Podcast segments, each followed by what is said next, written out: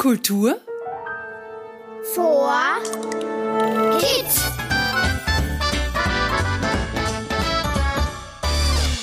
Hallo und willkommen beim Kultur für Kids Podcast. Wir sind's wieder, Sophie Berger. Und Robert Steiner.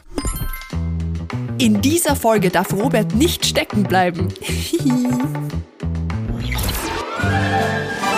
Wir haben uns für dieses Jahr etwas ganz Neues überlegt. Abwechselnd erkunden wir eines der vier Vierteln in Niederösterreich, um uns dort den Aufgaben des jeweils anderen zu stellen. Pro Folge gibt es eine Aufgabe zu lösen und somit die Chance auf einen Punkt. Wer am Ende mehr Punkte hat, hat gewonnen. Und für euch gibt's dabei auch spannende Rätsel zu lösen, die zusammen ein Lösungswort ergeben. Letzte Folge konnte ich mir wieder einen Punkt sichern, indem ich es geschafft habe, die Besonderheiten im Glaskunstdorf Brand-Nagelberg herauszufinden. Nachhören könnt ihr die Folge jederzeit auf www.kulturforkids.at oder auf allen gängigen Podcast-Plattformen. Und beim Rätsel für euch von Sophie konnte ich mir auch den nächsten Buchstaben notieren. Ihr etwa auch? Dann fehlen ja nur noch zwei Buchstaben zum gesuchten Lösungswort. Also bald wisst ihr es.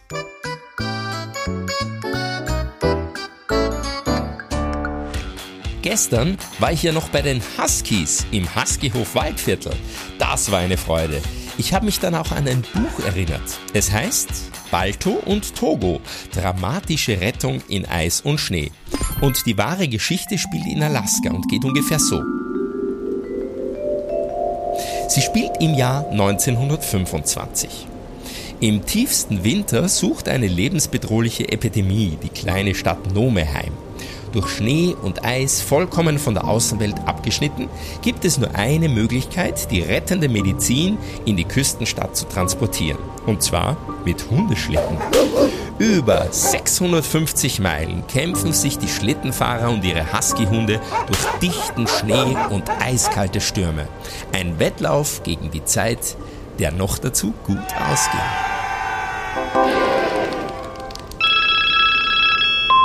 Hallo, Robert? Wo steckst du denn schon wieder? Heute geht es für dich in die Natur und zwar nach Heidenreichstein. Dort wirst du auf eine ganz besondere Landschaft treffen. Im Naturpark Heidenreichsteiner Moor. Also, Gummistiefel an und los geht's. Oh wow, ich war ja schon auf Bergen, an Seen, in Wäldern und auf Wiesen, aber ein Moor ist auch für mich etwas Neues. Da bin ich schon gespannt.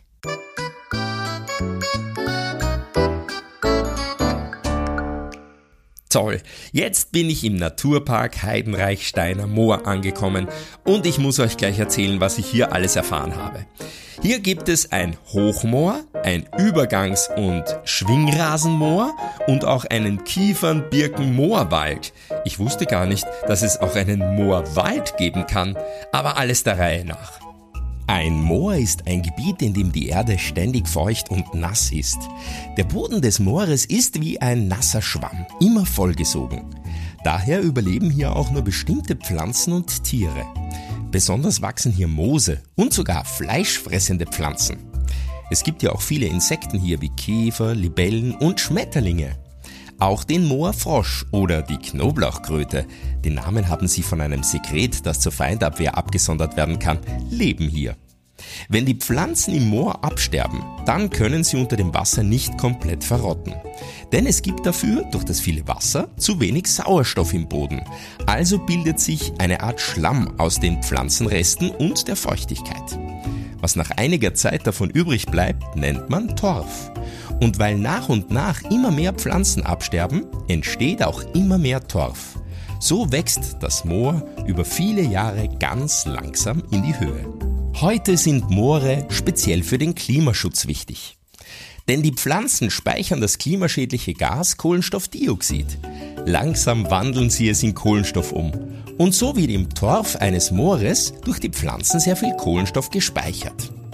Übrigens, es gibt in Heidenreichstein auch ein Museum zum Thema, das Haus des Moores. Da gibt's noch mehr zur Entstehung der Moore, über Fauna und Flora bis hin zur Sagenwelt dieser mystischen Landschaft. Es wird dort auch die Torfgewinnung von früher behandelt und über Moorfunde erzählt. Aber Vorsicht! Besonders gruselig ist die Nachbildung einer Moorleiche. Denn tote Körper wurden durch die besonderen Umstände unglaublich gut konserviert. Solche Funde halfen also der Wissenschaft vom Leben in früheren Zeiten zu erzählen. So, bevor es jetzt zu gruselig wird, verlasse ich das Heidenreich Steiner Moor wieder über den Moorwald. Oh, da kommt ja schon die nächste Nachricht von Sophie. Hallo Robert, und hat es dir im Moor gut gefallen?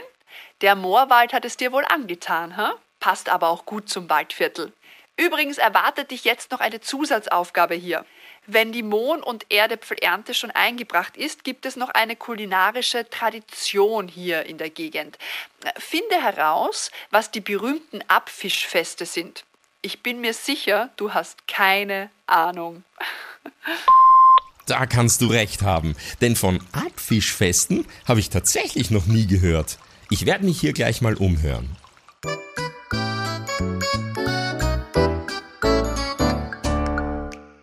So, jetzt bin ich zum Glück schon etwas schlauer. Bei den Abfischfesten geht es um ein waschechtes Waldviertler Abenteuer. Die Einheimischen sagen, der Teich kocht und meinen damit die vielen Gewässer mit Karpfen darin.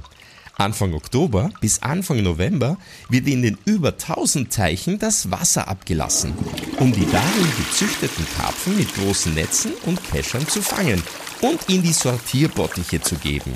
So werden die Teiche leer gefischt und das ist ein Spektakel für zahlreiche Zuschauer. Bravo, Robert. Du hast auch diese Rätselaufgabe wunderbar gelöst und dir somit einen Punkt verdient. Ach ja, und jetzt kommt die Rätselfrage an alle Zuhörerinnen und Zuhörer. Welches besondere Gebiet hat es Robert heute wirklich angetan?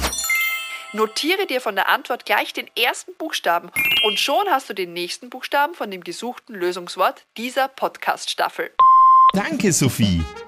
Und in der nächsten Folge, es ist übrigens schon die letzte dieser Staffel aus dem Waldviertel, gibt's dann auch schon den letzten gesuchten Buchstaben für euch.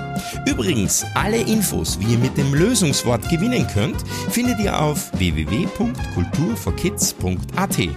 So, und ich habe jetzt noch einen weiteren Tipp von Einheimischen bekommen. Ich soll mir unbedingt die Käsemacherwelt in Heidenreichstein anschauen. Das mache ich jetzt. Also verabschiede ich mich von euch und gehe jetzt, immer der Nase nach, dem Käsegeruch folgend. Danke fürs Zuhören, Mitspielen und dabei sein. Ich freue mich auf euch, wenn es wieder heißt. Kultur vor Kids.